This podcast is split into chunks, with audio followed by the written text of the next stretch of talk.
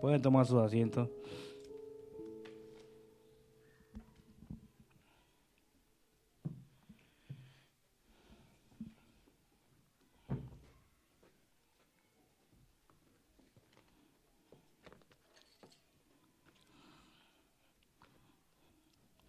¿Cuántos están libres? En, la, en realidad el Señor nos ha dado una libertad sin límites. Una libertad en la cual ni el propio diablo, ni ningún demonio, ni potestad, ni principado, ni gobernante eh, puede venir a atarnos.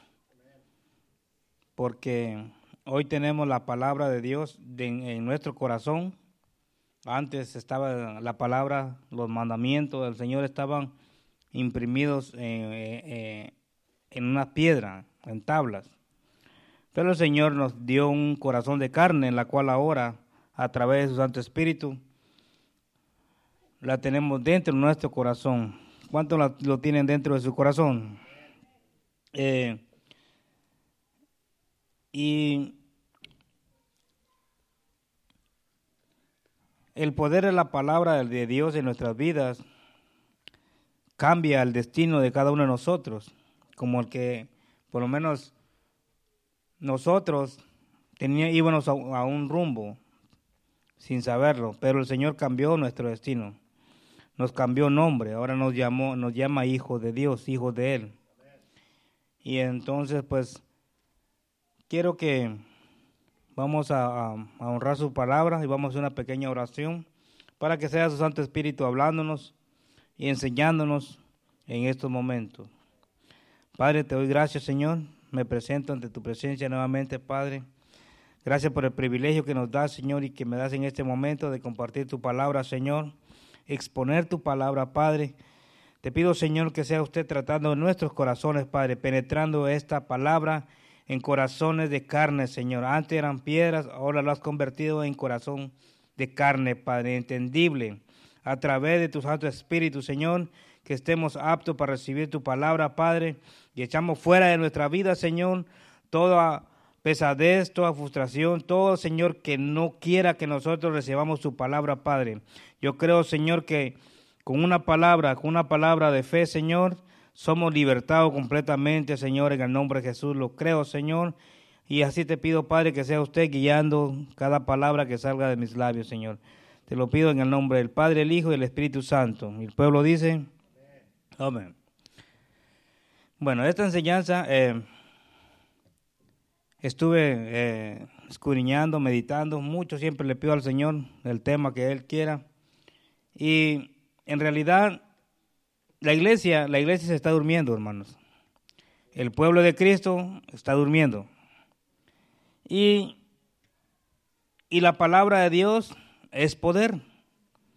La palabra de Dios es fuego consumidor. La palabra de Dios disipa todo por el tiniebla de la vida que esté tratando de estancar a sus hijos, a sus hijos. Sabemos que tenemos un adversario que se llama diablo, ¿cuántos lo saben? Y entonces, bueno, no creo que todos lo sepan, pero hoy lo van a entender. Y Dios dejó su palabra para obedecerla. Y es la obediencia que al hombre, al ser humano, le cuesta entenderla o recibir la obediencia a la palabra de Dios. Y podemos entender que si nosotros le permitimos al enemigo, le soltamos la mano un poquito o nos acomodamos un poquito, el enemigo va a hacer su trabajo, que ya estaba, ya lo estaba haciendo. Y no es que, que Dios no tenga poder, Dios es poder. Pero nosotros la iglesia de Cristo está durmiendo. Y en estos tiempos de fin de año eh, se celebra un acontecimiento que pasó cuando solamente existía el, el Antiguo Testamento, cuando nada más estaban los diez mandamientos, cuando se regía la ley. Pero el pueblo de Israel esperaba un acontecimiento, esperaba una promesa que empezó en Génesis, de un niño, de la simiente de la mujer que iba a pisar en la cabeza al diablo. En estos tiempos, mucha gente celebra Navidad, mucha gente celebra Santa Claus, y hay muchas historias que quizás vengan a opacar la verdadera, el verdadero motivo para el pueblo cristiano, para el pueblo de Cristo, para los hijos de Dios, que han creído en ese acontecimiento que transformó los tiempos. Transformó los tiempos y no solo los tiempos, sino que vino a transformar tu vida también y la mía también. ¿Cuánto dice amén? Entonces, el pueblo de Israel esperaba una promesa, esperaba, habían profecías en la cual iba, habla en Isaías 9:6. Eh, pero ese acontecimiento pasó un día y mucha gente, la gente quiere apagar o apaga de una o de otra manera. Dice, porque un niño nos es nacido, hijo nos es dado. Dice, y el principado sobre su hombro, y se llamará su nombre admirable, consejero, Dios fuerte, Padre eterno, príncipe de paz. ¿Cuánto dice amén? Este acontecimiento se llevó a cabo un día. Se llevó a cabo. Y los que tenemos el conocimiento, a quién servimos, a quién creímos y quién nos salvó, tenemos que estar seguros y perfectamente lo que hacemos en todo el año, en cada día de nuestra vida, confiamos nuestra vida en Cristo, lo aceptamos en nuestro corazón y ahora a través de, de creer en lo que Él hizo en la cruz del Calvario, ahora nos llama hijos. Amén. Entonces, desde cuando Cristo nació y empezaron, eh, entonces ya existió el Nuevo Testamento y en el Nuevo Testamento vinieron muchas, muchas este, prácticas que se adaptaron al mundo antiguo, a lo que se practicaba antes. Pero no le voy a hablar de Navidad, no le voy a hablar nada de eso, solo quiero traer que, que el poder de la palabra, que la palabra de Dios se cumple tal como Él ha escrito, como tal Él ha dicho a través de sus profetas. Amén. Entonces, cuando creemos a Dios, le creemos a Dios, creemos su palabra y nos confiamos en su palabra, si Dios lo dice, Dios, Dios lo va a hacer. Ahora, la obediencia, el tema de, la, de, la, de, esta noche, le puse la obediencia a la palabra de Dios. Siempre ese es lo que Dios quiere, es el único tema que Dios anhela de su pueblo. No quiere nada más. Obediencia, que seamos obedientes, fieles, entonces, al venir a Cristo tenemos que venir, recibimos su salvación, recibimos el sacrificio que hizo por nosotros en la cruz de Calvario, pero también se necesita que el ser humano, que el pueblo de Dios, que el Hijo de Dios sea, ¿qué dice? Obediente. Esta palabra hay un tema, hay un lema que dice, la obediencia trae, siempre va a traer bendición, porque es una obediencia que Dios que el Padre requiere en el Antiguo Testamento y lo requiere en el Nuevo Testamento. Amén. Entonces, la iglesia, la iglesia es lo que no quiere obedecer. El pueblo de Cristo, aún nosotros los que tenemos tiempo en el Evangelio, ya por la, por la gracia de Dios, ya voy a hacer 20 años en el Evangelio, en la cual vine a los pies de Cristo. Entonces, he aprendido y cambió mi destino completamente desde cuando recibí a Jesús dentro de mi corazón. Mi vida jamás ha sido la misma y cada día que pasa no va a ser la misma. Siempre va a haber cambios en nuestra vida, siempre va a haber algo más porque Dios cada día tiene algo nuevo para sus hijos. Amén. Y entonces Yo les pido que digan amén para que no se me duerman. Porque amén significa así es, estás en lo correcto. Está en la palabra lo que está hablando el, que está predicando. Entonces cuando nos quedamos callados es como decir, mm, yo creo que sí, dentro de ti, oh sí Señor, ¿verdad? Pero la práctica de la obediencia, el hombre no le gusta. Al hombre no le gusta. Y es donde el enemigo se aprovecha. Siempre nos va a traer el Señor bendición. Cuando Dios declara una palabra sobre tu vida, si, si tenemos fe y la obedecemos, esa palabra va a traer la bendición por la cual tú estás pidiendo individualmente. Porque Dios trata persona a persona. Amén. Entonces la gente pone la mirada en el hermano que está a la par.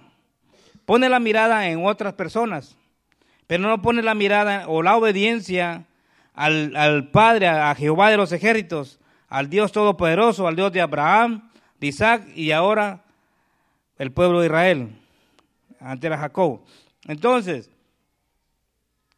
mi motivación mía es para que nosotros este, podamos entender y, sigamos caminando y no, no desmayemos y no, no le pongamos atención a la persona que está a la par de nosotros, que no quiere seguir, hay que aconsejarlo, darle seguimiento, pero es una salvación. Es una salvación que corre el peligro de que se vaya al infierno. Corre el peligro que se venga, que el enemigo venga, lo ate, no lo va, no lo va a poseer, porque el diablo no puede poseer ya a los que son, son sellados por su Santo Espíritu. Pero lo va, lo, va, lo va a estancar, lo va a parar, lo va a cegar. Le va a poner muchas distracciones alrededor, distracciones que la carne quiere, que el hombre quiere, el hombre quiere conquistar el mundo entero, quiere tener todo este mundo y descuida lo más valioso que un día encontró cuando estábamos perdidos. Amén. Hace 20 años estaba completamente perdido. Iba para el infierno completamente. Pero hace 20 años el Señor me encontró, me alcanzó, me abrió los ojos, me quitó la ceguera espiritual diabólica que tenía y me dio, tenía, me dio una nueva naturaleza. Empecé a ser nueva criatura y para el, camino que llevamos ahorita, yo creo que ya no somos nueva criatura. Nueva criatura el que empieza, pero que ya lleva tiempo, ha tenido tiempo para perfeccionarse y aprender a ser y caminar como un hijo, un siervo de Dios, que Dios lo ha escogido y lo ha llamado. ¿Cuánto dice amén? Entonces, Dios anhela ver a sus hijos cumpliendo el llamado, cumpliendo el propósito, que entienda el propósito y por qué Dios lo ha rescatado de las garras del diablo, de las garras del infierno. Y yo siempre les digo, yo siempre digo, yo no quiero volver atrás. Yo es mi clamor que siempre le digo al, Señor y al Espíritu Santo, y si lo digo siempre de corazón, y cuando estoy bien tocado, digo, nunca dejes que yo regrese atrás, porque yo no quiero regresar atrás. Han venido pruebas, han venido luchas, circunstancias difíciles, pero ¿saben qué? Mi clamor es, no quiero regresar atrás. Pero yo entiendo perfectamente que durante todo este tiempo he echado fuera demonios, han, ah, ah, no yo, ah, por el privilegio y la misericordia de Dios, obedeciendo su palabra, la palabra de Dios que nos da autoridad, nos da potestad de poner la mano a los enfermos y sanan. ¿Cuántos lo creen? He corrido, he sacado al diablo por el poder, es la palabra de Cristo he visto tantos milagros, he rescatado almas de las garras del diablo, y yo pienso y digo, si yo regreso atrás, no me va a estar esperando el diablo con un, con un pastel. No me va a estar esperando con una fiesta, hoy ya veniste, no. Al principio va a trabajar despacio, pero después me va a querer llevar al infierno, porque ese es su plan de él. El plan del diablo es llevar a cada hijo de Dios al infierno sacarlos de sus brazos de Cristo, sacarlos del amor de Cristo. ¿Cuántos, ¿Cuántos de aquí han disfrutado el amor de Cristo? Denle un aplauso al Espíritu Santo, los que han disfrutado del amor de Cristo.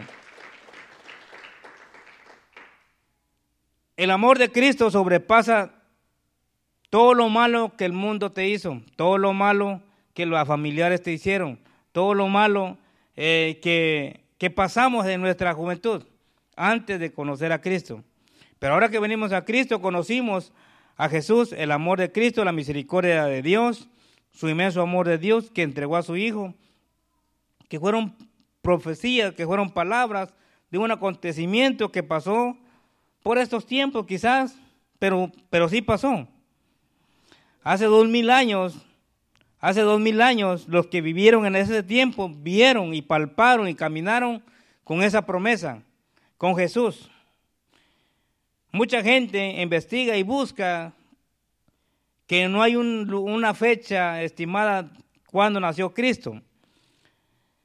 Yo creo que a lo mejor Dios lo tenía que hacer así porque lo, eran, lo, iban a matar de niño, pero no pudieron, porque los planes de Dios son perfectos. Y mucha gente se preocupa, no, que no es la, no es la época, no nació en ese tiempo, no, no pasó aquí, ahora celebran esto y son paganismo. Hay muchas cosas paganas, como usar corbata es pagano también, para el que no sabía. Hay muchas cosas que el mundo practica que son paganas y la iglesia de Cristo, pero no nos regimos en eso, nos regimos en el poder de la palabra de Dios, que un día aconteció que el Hijo, la promesa nació para venir a rescatar a cada uno de nosotros. ¿Cuánto dice amén? Entonces, la palabra de Dios se cumple sobre el, Hijo de Dios, sobre el cristiano, sobre el evangélico. La palabra se cumple cuando lo creemos. Aunque, la, aunque lo miremos imposible, Dios sabe lo que hace cada día con tu vida. Aunque no lo miremos rápido, tenemos que seguir confiando que el Dios de Abraham, de Isaac y de Jacob, que ahora es Israel, está trabajando en nuestras vidas. ¿Qué trabajo está haciendo? Está ayudándonos a través de su Santo Espíritu a que nosotros nos llenemos de la palabra de Dios, que caminemos en obediencia a la palabra de Él, para que podamos darle esa palabra a alguien que necesita y nosotros afirmemos nuestra salvación. De la única manera que nosotros nos afirmamos cada día con Dios es comprometiéndonos con la palabra de Dios, con el poder de Dios a lo cual nos ha llamado. Si nosotros no nos comprometemos a obedecer la palabra de Dios, a caminar en santidad y integridad cada día más, no somos perfectos, pero a Dios le agrada cuando, cuando el Hijo obedece su palabra. Amén. Él está trabajando en nuestras vidas. Y todo lo que Dios hace en nuestras vidas es para que le demos siempre la gloria a Dios. Siempre para que le demos la gloria a Dios. Siempre Dios va a ser glorificado cuando, cuando este, nosotros obedecemos su palabra. ¿Está pasando luchas y pruebas? Sigamos confiando en Dios, no desmayemos, sigamos buscando, cuidando nuestra salvación con temor y temblor que cuando pasen las pruebas, pasen las luchas y tú puedas cantar victoria y decir, Señor, me rescataste de este problema, me sacaste de este problema, a ti te doy la honra y la gloria, tu nombre sea glorificado en esta tierra. ¿Cuánto dice amén? Ese es el propósito de la palabra de Dios, de obedecer la palabra de Dios. Pero solamente hay un procedimiento, es obedecer la palabra de Dios. La obediencia siempre tiene que ver con escuchar una instrucción y cumplirla. Es someternos a la voluntad de Dios y la autoridad de Dios.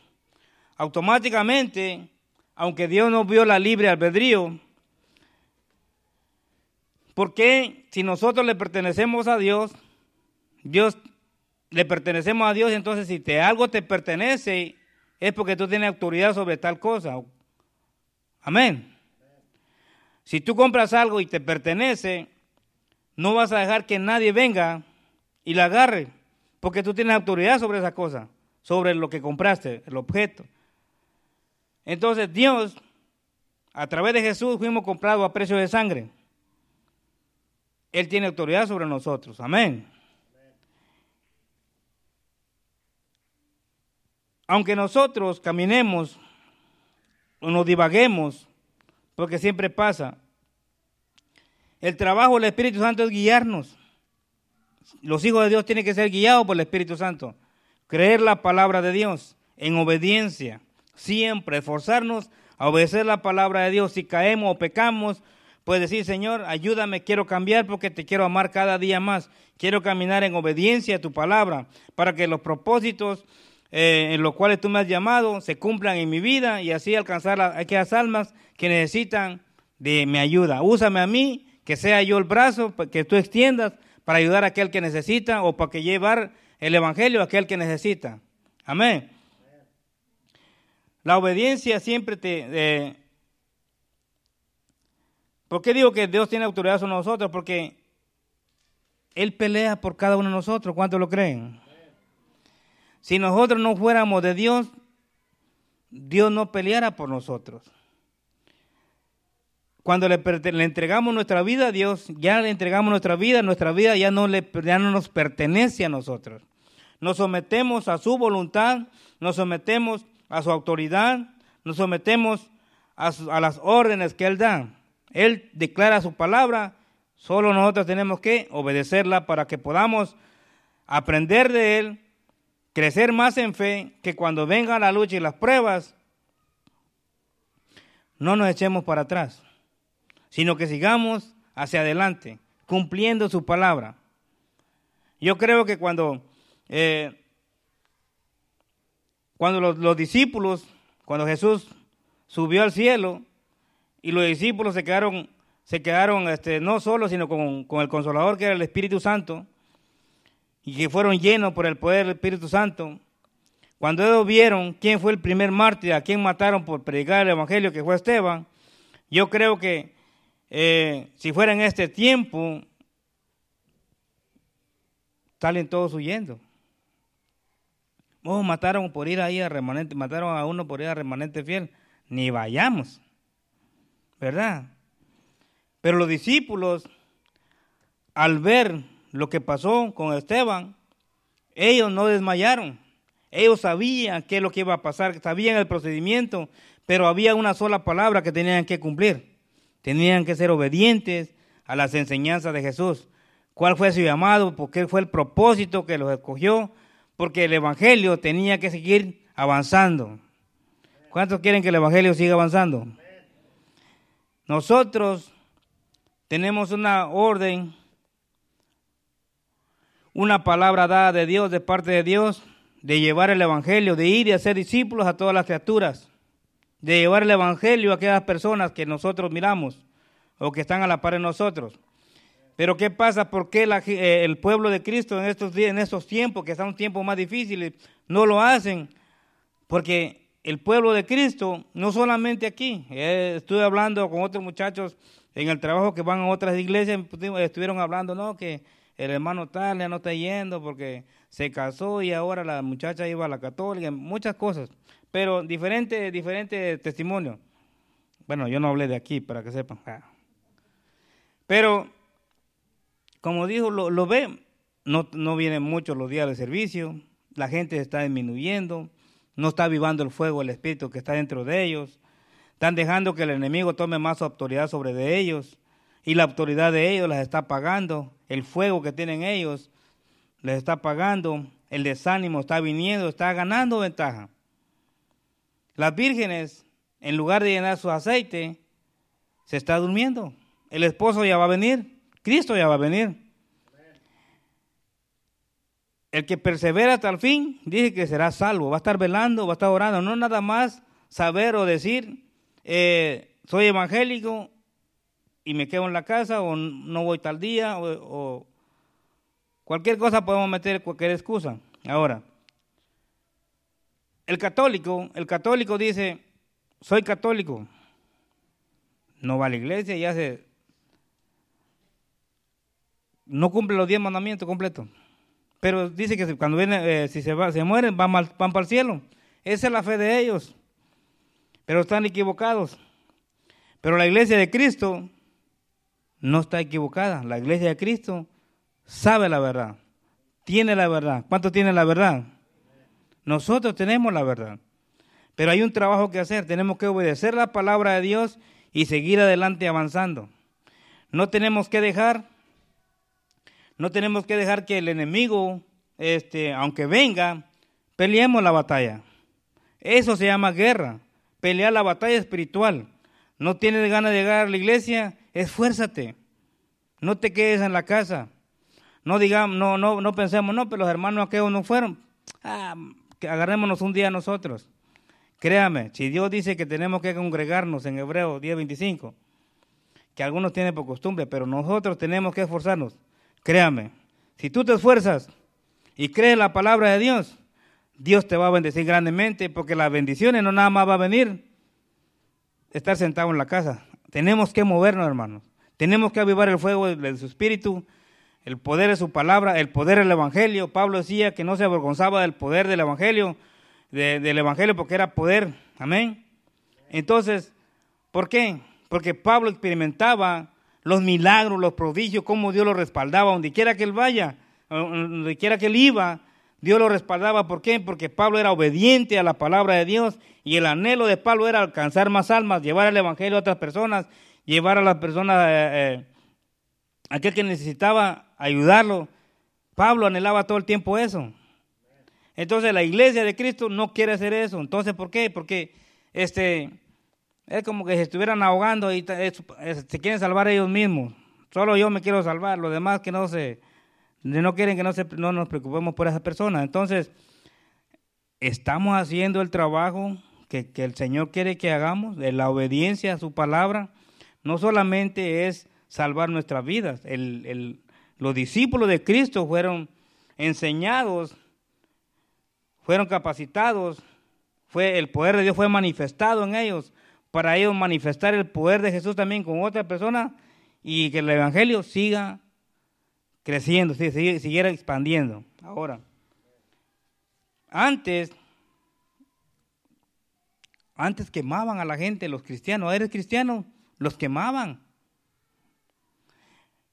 El diablo supo, usaba antes a las autoridades grandes, a los presidentes, gobernadores en el Antiguo Testamento, los usaba para matar a los cristianos. Pero entre más mataba a cristianos, más crecía la fe de ellos. Ellos más, más crecía el evangelio en ese tiempo.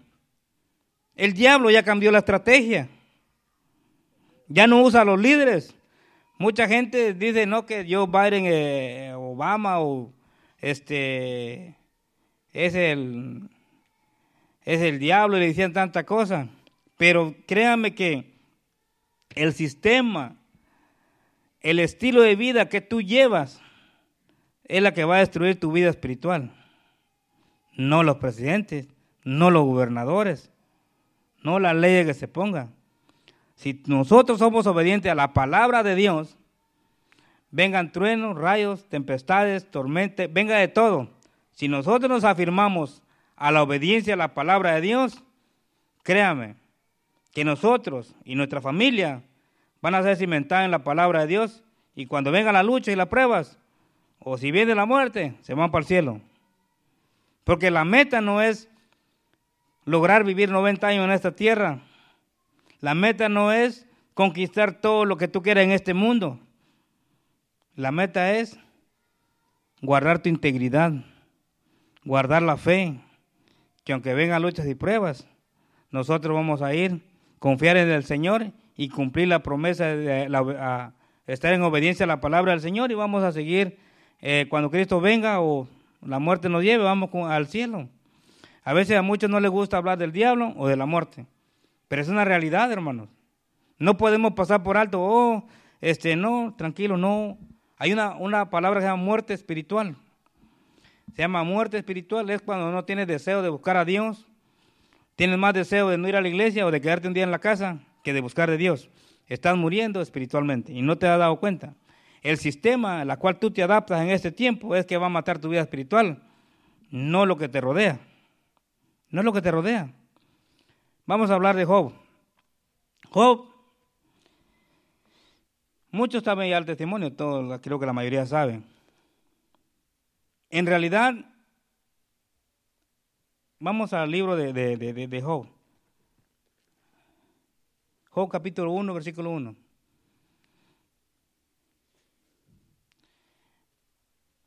Cuando empezamos nosotros en el Evangelio de Cristo, yo creo que eso es lo que pasó en mi vida cuando empecé a caminar en, en el Evangelio de Cristo. Dice, hubo en, hubo en tierra de Uz un varón llamado Job, y era este hombre perfecto y recto, temeroso de Dios y apartado del mal. Cuando aceptamos a Cristo en nuestro corazón, ¿cuántos practicaron esto?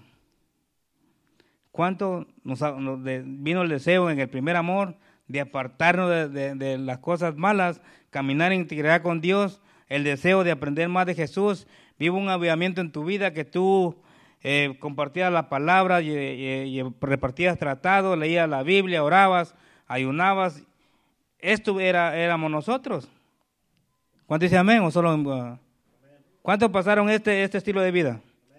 ¿Ah? Todos nosotros, en el primer amor, todos caminamos en, esta, en este deseo de amar a Dios. ¿Y, y, por qué pasó eso? Porque eh, al pesar de que era perfecto y apartado del mal y amaba a Dios, nosotros empezamos de esta manera, pero la, la- la- la verdadera historia de tu vida y de mi vida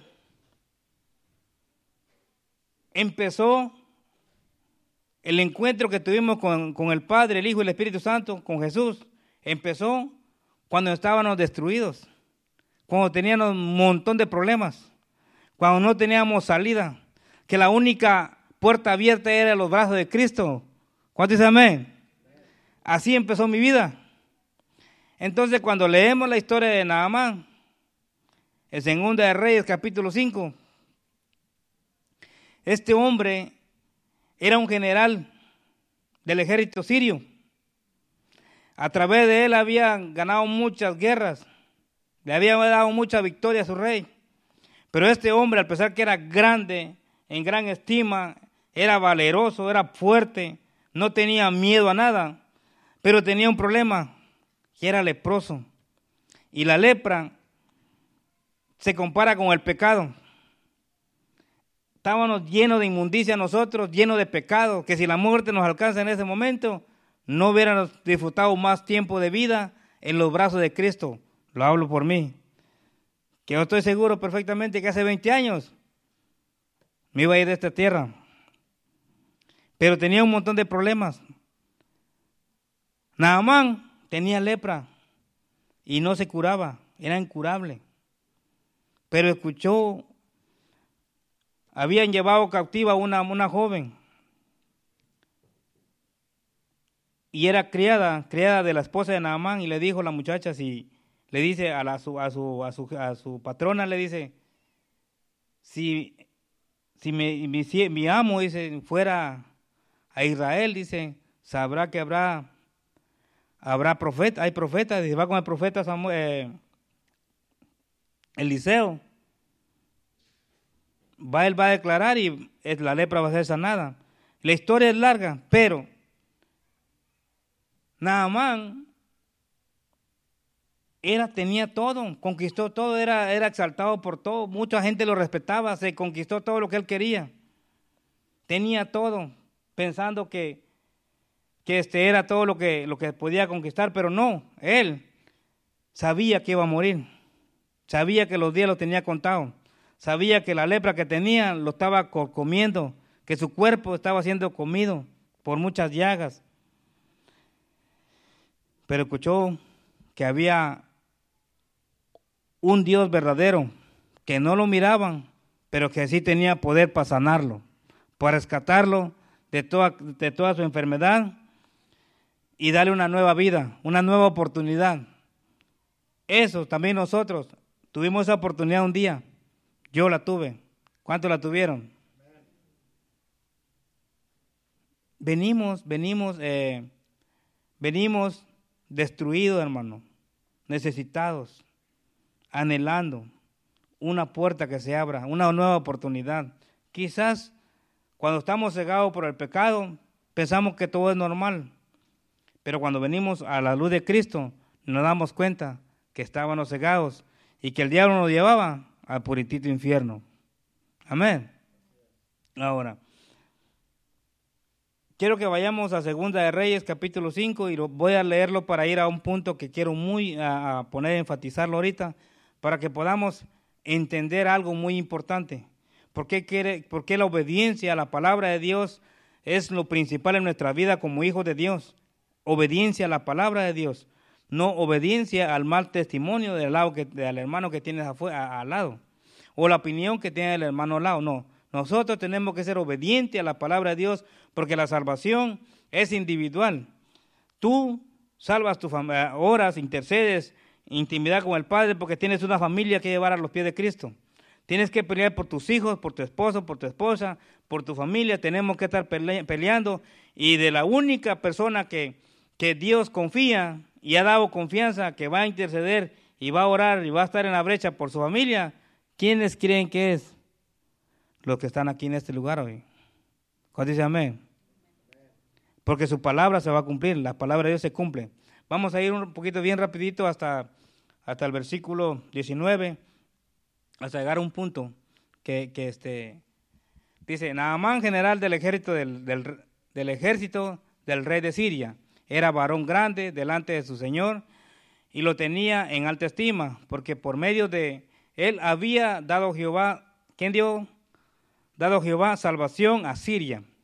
Era este hombre valeroso en extremo, pero leproso, que era, podemos decir, lleno de pecado, inmundicia, lascivia, lujuria, todo lo que se está manifestando en este tiempo.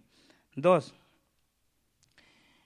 Y de Siria habían salido bandas armadas y habían llevado cautiva de la tierra de Israel a una muchacha la cual servía a la mujer de Naamán. El 3, voy a ir rapidito.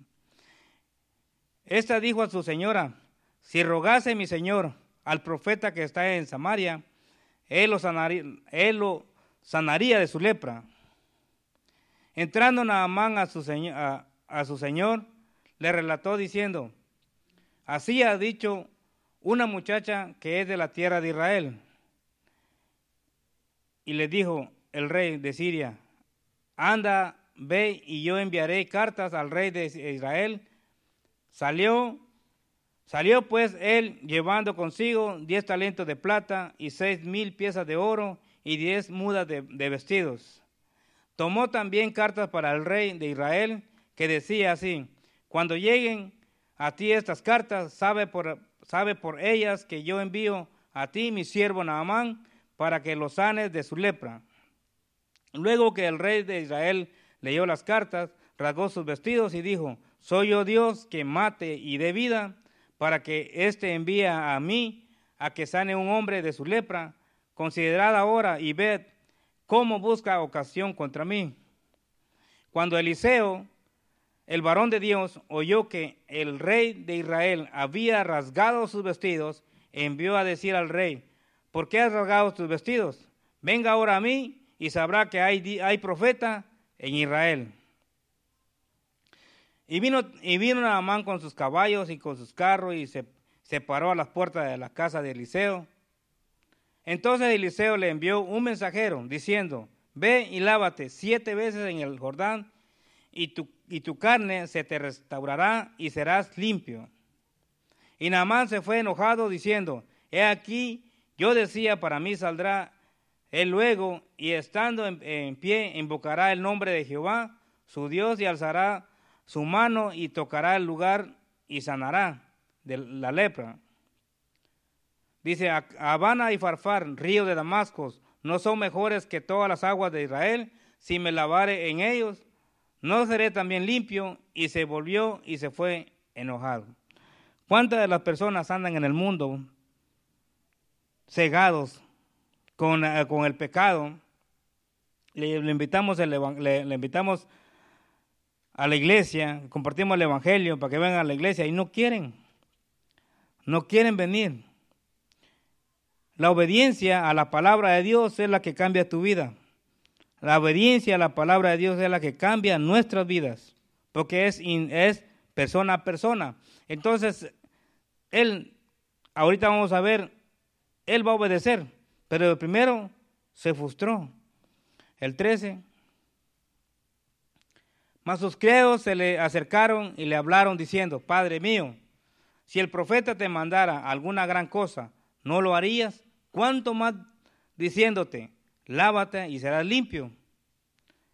Él entonces descendió y se zambulló siete veces en el, Jordán, conforme a la palabra del varón de Dios, y su carne se volvió como la carne de un niño y quedó limpio. La obediencia a la palabra de Dios siempre va a traer bendición. Y no solamente a lo, que está a la par tuya, sino que a toda tu familia, a tu vida y a toda tu familia. La obediencia a la palabra de Dios, que, tengamos, que tenemos que avivar el fuego de su Espíritu dentro de nosotros, que tenemos que leer su palabra, escudriñar su palabra, nos tenemos que motivar a comprometernos con la obra de Dios, porque esta obra tiene que seguir creciendo, el Evangelio tiene que seguir creciendo. Si tú no te comprometes a trabajar en la obra del Padre, entonces este, corremos el riesgo de que nos acomodemos y venga... Eh, ya no queremos, ya no queramos después congregarnos, pero tú eres muy importante para Dios. Quiero que sepas que Dios te ama, Dios te necesita, que eres su real tesoro, eres la niña de sus ojos. Dios ha dado todo por cada uno de los que estamos aquí. Nos rescató de, la muerte, quizás de muchos accidentes, de muchas cosas. Dios nos ha librado. tenemos que ser agradecidos hacia el Padre, hacia Dios y dándole gracias al Señor por su Hijo que derramó su sangre y caminar creyendo que Él va a cumplir su palabra, que Él va a cumplir su promesa, que Él va a venir por cada uno de nosotros. Nosotros somos la novia de Cristo, nosotros somos el pueblo de Cristo y tenemos que afirmarnos cada día más porque el mundo, el mundo se está corrompiendo cada día más y tenemos que orar y agarrarnos de, la, del manto de Cristo, tenemos que agarrar la palabra de Dios para que nosotros creamos su palabra, que toda nuestra familia va a ser salva. Amén. Entonces, automáticamente cuando él obedece la palabra de Dios, aunque se molestó un poco, pero aunque te molestes con la exhortación de los hermanos que enseñan, de que tenemos que congregarnos, no falles un servicio, esfuérzate, esfuérzate, llegaste un poco tarde, ven, ven, preséntate ante la presencia de Dios.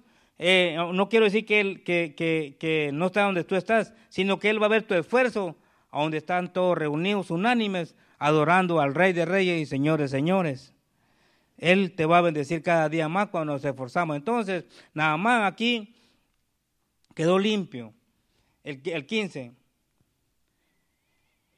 Y volvió al varón de Dios, él y toda su compañía, y se puso delante de él y dijo, he aquí ahora conozco que no hay Dios en toda la tierra, sino en Israel.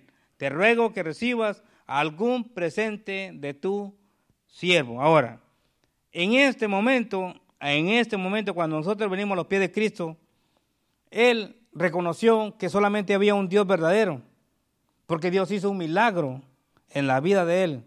Él sabía que la, lepra lo estaba matando, que, que la lepra lo iba a matar, y ya no aguantaba, pero escuchó que había un Dios verdadero, que había profeta, que había un siervo de Dios, que le creía a Dios, que era usado por Dios, que se apartaba para Dios, que era obediente a Dios y que Dios confiaba. Entonces escuchó y fue.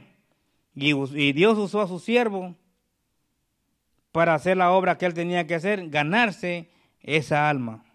Se ganó el alma de Naamán, y no solamente de él, sino que de toda la compañía que él andaba, se dieron cuenta que solamente hay un Dios verdadero que cumple su palabra. Tenemos que ser obedientes a su palabra, hermanos. Entonces, se ganó a, se ganó a través del milagro que hizo, se ganó. Ahora, Dios hizo ha hecho milagros en mi vida. Tenemos que ser agradecidos. El ejemplo que ahorita va a dar Naamán de ser agradecido, de cambiar, él adoraba a otros dioses porque Siria adoraban más dioses, estatuas, pero cuando comprobó que hay un Dios todopoderoso que puede cambiar tu destino, que puede cambiar tu vida, no solo la tuya, sino de tu familia, confió toda su vida hacia Él. Y vamos a 16. Mas Él dijo, vive Jehová. Esto cuando ya le iba a dar presente, le quería darle regalos a Eliseo. Pero, como está diciendo el pastor Carlos, que nosotros no tenemos que cobrar por una oración, no tenemos que cobrar cuando te pide algo. Eh, ora, que Dios te use, pero la gloria siempre hay que darle al Señor. Aquí contestó Eliseo y le dice, mas él dijo, vive Jehová en cuya presencia estoy, que no lo aceptaré.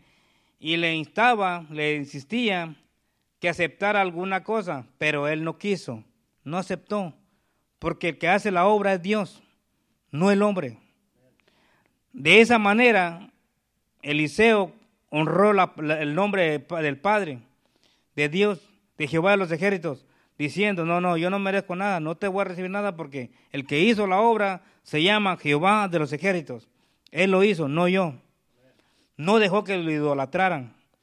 Otra cosa que no, no permitió que lo idolatraran fue cuando no salió él a presentarse enfrente, no, que yo soy el siervo de Dios y mírame a mí, no. Mandó a su criado. Porque Naamán tenía puestos los ojos en Eliseo. Pero para que no pusiera los ojos en Eliseo y que la gloria fuera para el rey de reyes, señores, señores, mandó a su criado. Y no le hizo caso a su criado, sino que al criado de él mismo obedeció. Porque con el fin de no idolatrar al, a Eliseo. Eliseo se cuidaba en esa área. Ahora, aquí no quiso aceptar ni un presente. El 17. Entonces Naamán dijo, te ruego pues de esta, dice, entonces Naamán dijo, te ruego, pues de esta tierra no se dará tu siervo la carga de un par de mulas, porque de aquí en adelante tu siervo no va a sacrificar holocausto, ni ofrecerá sacrificio a otros dioses, sino a quién? A Jehová de los ejércitos. Él reconoció a quién iba a honrar quién lo salvó, quién lo sanó, quién lo libertó, quién lo ganó, porque ahí él ya le fue fiel al Señor. Él iba a ser obediente a Jehová de los ejércitos. Nosotros fuimos rescatados, fuimos curados, fuimos libertados. Y todos los milagros que Dios ha hecho en nuestras vidas y Dios se merece que lo obedezcamos y que lo amemos y que lo reconozcamos, que ningún cansancio nos va a dejar en la casa, tenemos que reconocer quién nos da la fuerza. ¿Quién tiene el poder para restaurar nuestras fuerzas? Jehová de los ejércitos. El, el 18. En esto podemos, en esto perdone Jehová a tu siervo, que cuando mi señor, el rey, entrara en su templo de Rimón, era un dios, para adorar en él y se apoyare sobre mi brazo, si yo también me inclinare en el templo de Rimón, Rimón, cuando haga tal, cuando haga tal, Jehová perdone en esto a tu siervo. Naamán iba a serle fiel al Señor, a Jehová de los ejércitos, porque lo sanó. Pero él también le servía al rey de Siria. El rey de Siria iba y siempre sacrificaba a sus dioses, hacía sacrificio. Yo me imagino que este rey a lo mejor era renco, no podía pararse, que nada más tenía que llevarlo. Entonces cuando lo llevaba cargado, él también se tenía que inclinar porque se iba a inclinar el rey. Pero como era siervo obediente al rey, él también se iba a inclinar. Ahí le está diciendo de una vez él, dice, yo le sirvo al rey de Siria, él siempre adora, pero cuando yo entre junto con él y él adora a sus dioses, que Dios me perdone, pero él sabía perfectamente que su corazón ya no le pertenecía a otros dioses, sino al Rey de Reyes, Señores, Señores. ¿Qué significa eso? Quizás nosotros trabajamos con compañeros de trabajos, escuchan música, hablan malas palabras, hablan malas cosas. Tal vez tu compañero de trabajo, pero tu corazón tiene que estar puesto a aquel que te salvó, aquel que te libertó, aquel que te rescató, que ¿quién se llama? Jehová de los ejércitos, a través de Jesús. Amén. Y al el último, el 19, y él dijo, bueno, le dijo el profeta, y él le dijo, ve en paz. Se fue pues y caminó como media legua y de tierra. Pero ahí viene otra, otra historia que el siervo va y le pide él no quiso recibir nada y el siervo va y le miente y le pide unas cosas y por desobedecer la ambición de Gisien, la lepra que tenía nada más se le pasa a él y no solamente a él, sino a toda su familia. La desobediencia a la palabra de Dios. Ese es un testimonio eh, que podemos ver. Bueno, ¿cuánto le alaban? Den un aplauso al Espíritu Santo para que nos relajemos porque la presencia de Dios tiene que ser, eh, la palabra tiene que ser este, bien, bien recibida, porque no soy yo, es Él en mí y Él es el que nos está hablando. La obediencia siempre te va a traer bendición. Antiguo y Nuevo Testamento, la obediencia es la que va reinando siempre. Antes teníamos un corazón de piedra, Dios dijo que nos lo iba a cambiar en corazón de carne. Amén. Pero la naturaleza del hombre siempre es desobedecer. Siempre. Lo vemos desde Génesis. Y podemos poner un montón de ejemplos. Pero en Génesis, la desobediencia de la mujer con Adán, de ahí vino todo, todo el desastre que ahora Jesús vino a restaurar, pero solo a que lo recibe lo va a, a recibir. La biografía de, la, de los hombres de Dios y de aquellos que, que le fallaron a Dios han sido escritas para que nosotros aprendamos ahora. Ahora tenemos que atender este, nuestros oídos a la voz y a la guianza del Espíritu Santo. Los malos ejemplos que nos dieron los siervos de Dios en el Antiguo Testamento fueron, tienen que ser como maestros en nuestras vidas, de lo malo que ellos, de la desobediencia que ellos tuvieron, aprender nosotros y no pasar por lo que ellos hicieron. Ahora, si nosotros, si tú tuviste un error en el caminar con Cristo, que ese error que cometiste venga a ser maestro a tu vida y no que ese error que cometiste gobierne tu vida, que es muy diferente. Entonces, el error que cometiste quizás en los caminos de Dios, no dejes que sea que gobierne tu vida. Amén sino que sea una experiencia que tú aprendiste y que sea maestro para tu vida, que no vas a volver atrás. Amén. Pero nosotros fue dada la gracia y la verdad por medio de, nuestro Señor Jesucristo. Eh, Juan capítulo 1, versículo 17. Ya para ir terminando. Bueno, falta mucho, pero vamos a dar lo más importante. Todo es importante, pero los, los puntos. Amén. Ok. Dice, pues la ley por medio de Moisés fue dada, pero la gracia y la verdad vinieron por medio de quién? De Jesucristo. Ahora, antes condenaban el pecado, ¿sí? Ahora te inclinas, reconoces que le fallaste al que te ama de todo corazón, al que te cuida, que le fallaste, y le pedimos perdón y Él nos perdona. Él nos perdona. La ley contenía la verdad. ¿Cuántos saben eso? Los diez mandamientos. La ley contenía la verdad. Pero no, no revestía de poder a los, a los que guardaban sus estatutos, sus decretos. ¿Qué significa eso? Que guardaban la, tenían la verdad, tenían las leyes, pero no podían hablar con el Padre. No estaban revestidos como estamos revestidos ahora nosotros. Ahora podemos hablar con el Dios cara a cara. Ahí te hincas y está enfrente de ti. No lo vas a ver, pero está ahí. ¿Cuántos lo creen? Él es vivo, Él está vivo y nos ama. Nuestro Padre no está para condenarnos a nosotros, está para ayudarnos. Y cuando la persona falla, lo primero que hace es huir. Pero nuestro Padre está para amarnos y guardarnos y limpiarnos de toda cosa mala que hicimos. Por eso es muy importante obedecer su palabra. Por eso es muy importante congregarnos, seguir viniendo. Él sabe nuestro futuro, Él sabe lo que lo del pasado, el presente y el futuro. Él lo sabe todo. No tenemos que huir en lugar de, huir, acercarnos más a Él porque Él nos ama. Eso es lo que tenemos que eh, llevar en nuestro corazón, que Él nos ama y tenemos que seguir siendo obedientes a su palabra.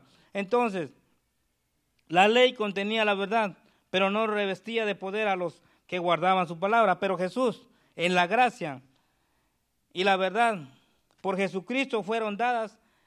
Esto significa que la ley ya no son escritas en tablas de piedra, sino en nuestro corazón. ¿Cuántos tienen el temor de Cristo en su corazón? Eso se llama amarlo. Si lo amas, eres temeroso de Dios.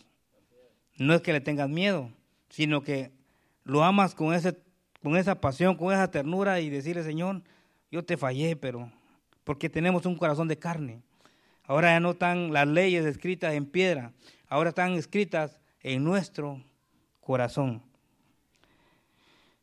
Jeremías capítulo 31, versículo 33.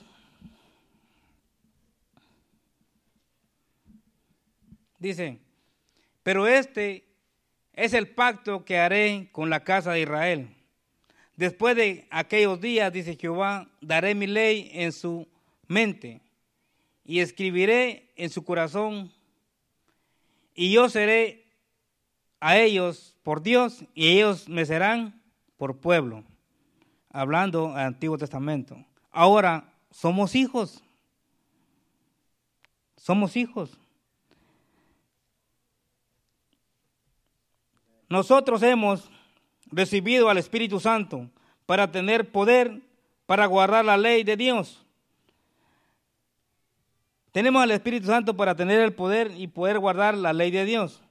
Ya eh, Romanos capítulo 8, versículo 2, dice, porque la ley del Espíritu de vida es Cristo, es Cristo Jesús, me ha librado de la ley del pecado. ¿Cuántos son librados de la ley del pecado? Y de la muerte. ¿Qué significa? Que la muerte, la muerte espiritual no tiene poder, ni física no tiene poder. ¿Por qué? Porque ahora somos nosotros, eh, no morimos, sino que dormimos, esperando la redención cuando Cristo venga por su iglesia. Ahora nosotros tenemos al Espíritu de vida en, nosotros, que es Cristo Jesús, porque Él nos ha libertado del pecado y de la muerte. El 3. Porque lo que era imposible para la ley, por, lo, por cuanto era débil por la carne, Dios enviando a su Hijo en semejanza de carne de pecado, y a causa del pecado, condenó al pecado en la carne. El 4. Para que la justicia de la ley se cumpliese en nosotros, que no andamos conforme a la carne, sino conforme al Espíritu de Dios, que es un corazón de carne. De, carne. Eh, el 5 porque los que son de la carne piensan en las cosas de la carne, pero los que son del Espíritu en las cosas del Espíritu, hasta el 8. Porque el, ocuparse de la carne es muerte, pero el ocuparse del Espíritu es vida y te va a traer paz. ¿Qué significa? Que la carne, los deseos de la carne, todo lo que está de atrás, no tiene prioridad. No, tiene lo, no, no es lo importante. Lo importante es tu integridad, tu corazón con Dios ante su presencia. Eh, por cuanto los vecinos de la carne son enemistad contra Dios, porque no se sujetan a la ley, a la ley de Dios, ni tampoco pueden. El 8. Y los que viven según la carne no pueden agradar a Dios. Ahora, narrando en un minuto la historia de Job. A Dios no, a Dios no le importa, escuchen bien, a los hijos de Dios, a los siervos de Dios. En un minuto voy a narrar esto. A Dios no le importa todas las posesiones que tengas. A Dios no le importa que si tú eres pastor, apóstol, ministro, profeta, que tengas los, todos, los, dones de la palabra. A Dios no le importa las posesiones ni cuántos hijos tengas exitosos en la vida. A Dios lo que le importa de tu vida es tu integridad hacia Él. A Él lo que le importa de tu vida es la, forma como tú amas a Dios. Que aunque vengan problemas y luchas, tu integridad ante Él tiene que ser perfecta. Job le quitaron todos los hijos, le quitaron todos los bienes. La mujer le dijo, maldice, maldice a tu Dios y muérete. Job no lo hizo. ¿Qué es lo que dijo él? De nuevo salí del vientre de mi madre, de nuevo me voy. Jehová Dios dio, Jehová Dios quitó. O sea, ¿qué dice? El nombre de nuestro Padre, ¿qué? bendito, y dice, y le adoró. No podemos leerlo porque ya el tiempo se acabó. Pero a Dios le agrada tu integridad. No importa la lucha, las pruebas que vengan. No importa, los amigos le vinieron y le dijeron cosas, la mujer le dijo cosas. El diablo le quitó todo, incluso el diablo vino y tocó su cuerpo, estaba todo también podrido, pero él siguió confiando en el Señor. Y después de que pasó toda la tormenta, fue supremamente más bendecido de lo que estaba. Es un ejemplo del Antiguo Testamento. No digo que va a pasar en tu vida, porque ahora tenemos el poder, el Espíritu Santo en nosotros, pero tenemos que ser obedientes a su palabra, hermano. La obediencia a la palabra de Dios, sujetarnos a la palabra de Dios, a las promesas de Dios, es que nos va a llevar a la victoria cada día en nuestra vida. Y tenemos que aferrarnos a esa promesa para que cuando Cristo venga nosotros estemos listos, preparados. Cuando alguien necesite una oración, tú estés listo y preparado para orar por las personas. Cuando, cuando alguien necesite, tú tengas para bendecir a esa persona. No puedes decir, vete, eh, Dios te bendiga y mira la necesidad y no puedas tú hacerlo. Dios te ha bendecido para poder ayudar a que necesita. Tú no, tú no necesitas, tú ya tienes. Tú no, necesitas posesiones, tú ya tienes. Dios te ha dado todo, nos ha dado todo. Para mí el vivir es Cristo, dice, y el morir es ganancia. Esa palabra se, manifiesta cuando miramos las luchas, las pruebas. Si, si, si estamos en la voluntad de Dios, la voluntad de Dios es perfecta, pero tenemos que confiar en su palabra, hermano. Y así es que con esta palabra espero que haya sido de bendición y sigamos confiando en Dios, obedeciendo su palabra y todo poder de espíritu y desánimo lo echamos fuera en el nombre de Jesús, porque tenemos el poder de su palabra y confesar su palabra, declarar su palabra. Si tú confiesas de corazón, si tú miras que la depresión, la, la depresión o, cualquier cosa está llevando a tu familia a otro lugar, tienes que pelear con eso y declarar de corazón con Dios, creyendo la palabra de Dios. Y Dios va a quebrantar cualquier cadena porque para Dios no es imposible. Así es que avivemos el fuego del Espíritu en nosotros y obedezcamos su palabra, que Él es fiel y verdadero y Él va a cumplir lo que Él ha dicho. Hermanos, Dios les bendiga y el tiempo, Pastor Carlos.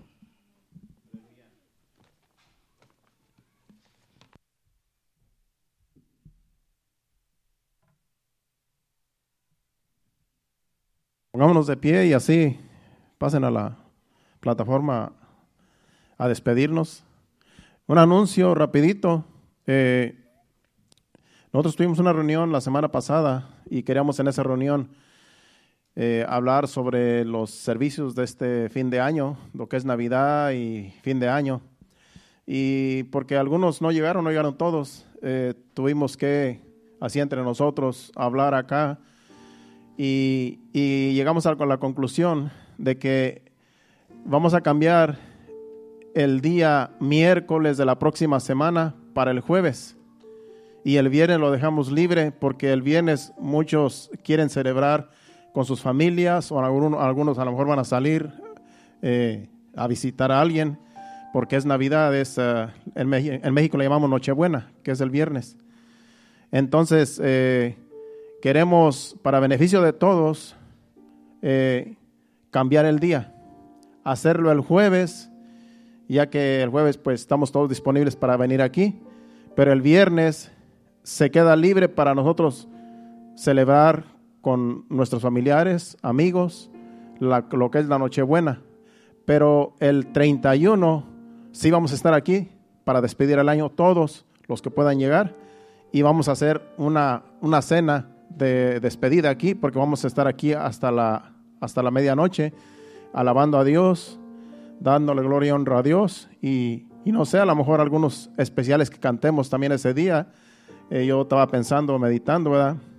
Como va a ser una noche larga y a lo mejor podemos también hacer algún programa donde alguien pueda participar para que así los adoradores también tengan un poco de break en esa noche. Entonces, eso va a ser para el día último del mes, que es el viernes 31.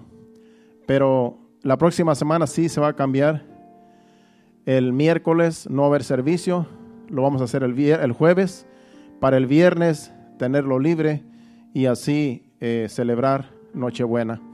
¿Todos están de acuerdo? ¿No? Los que están en sus hogares, la próxima semana eh, es conveniente hacerlo el jueves. El miércoles no hay servicio, se cambia para el jueves y el viernes eh, celebramos Nochebuena en cada quien en, su, en su casa, con familiares, y así eh, estar todos eh, en un mismo sentir. Así es que eso va a ser la próxima semana. Y como quiera vamos a seguir anunciando el, el domingo y, y bueno, el domingo, porque ya después ya no va a haber hasta el jueves el servicio.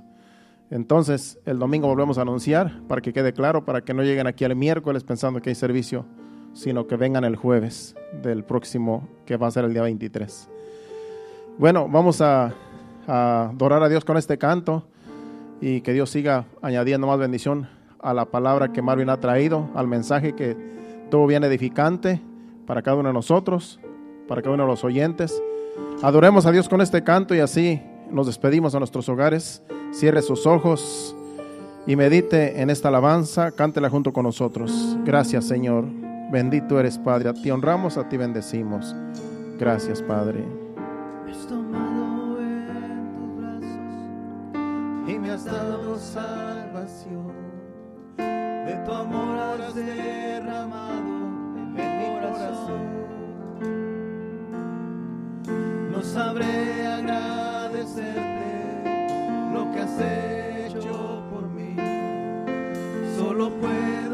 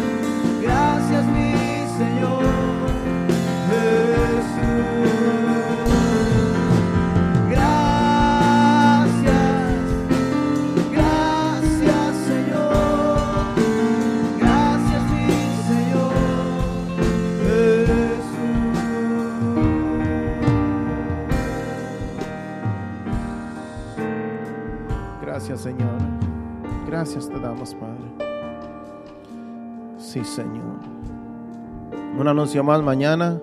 Hay servicio de jóvenes, no se los olvide. Ya eh, el hermano Ángel anunció, pero yo estoy anunciando para que salga en las redes sociales. Mañana hay servicio de jóvenes aquí. Mañana no falte nadie porque es el último servicio de jóvenes del año. Y mañana tenemos aquí una cena también para despedir este servicio de jóvenes que han sido, ¿verdad?, bien esforzados y valientes. Y hemos estado aquí ya por varios meses y vamos a seguir el próximo año haciendo estos servicios de jóvenes que son gloriosos. Así es que mañana no se quede nadie, venga y comparta con nosotros aquí unidos. Y aquí vamos a tener una cena especial para todos los que vengan para el día de jóvenes el día de mañana. No se quede nadie. Así es que los esperamos mañana a las 7.30 aquí en este lugar. Algunas personas no están aquí. Mi hija está eh, de, de vacaciones con Melvin. Se fueron a, a, este, a Alabama, creo, a Tennessee, no sé a dónde. Alabama, ¿verdad? Eh, están, bueno, están de viaje. Y, y como anda aquí la hermana de Melvin, que vino de España, este, están yendo a visitar algunos familiares allá y van a estar aquí, creo que el domingo de regreso, no se van a llegar al servicio. Y Miskin tampoco está porque también está cuidando a sus nietos, que también eh, le tocó cuidarlos este fin de semana. No va a estar hoy ni va a estar mañana.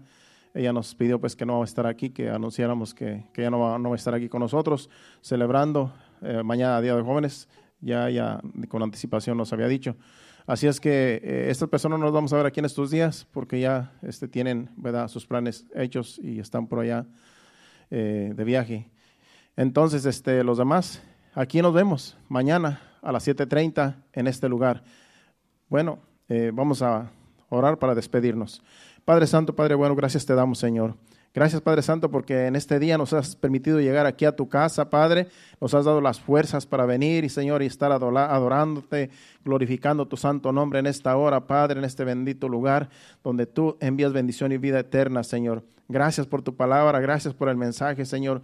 Gracias porque nos has hablado, Señor amado. Y te pedimos que el día de mañana sea un servicio glorioso, Padre Santo, aquí en este lugar. Señor, usa a los jóvenes, Padre, en todo lo que hagan mañana, Padre Celestial, que seas tú obrando por medio de ellos, Señor, para bendecir, Señor, cada una de nuestras vidas. Te lo pedimos en el nombre de Jesús. Llévanos con bien y danos descanso para el día de mañana levantarnos fortalecidos y estar aquí también el día de mañana, Señor, en el servicio de los jóvenes. Te lo pedimos en el nombre de Jesús. Llévanos con bien. Amén y amén. Dios lo bendiga. Hasta mañana a las 7.30 en este lugar. Hacia adelante, iglesia.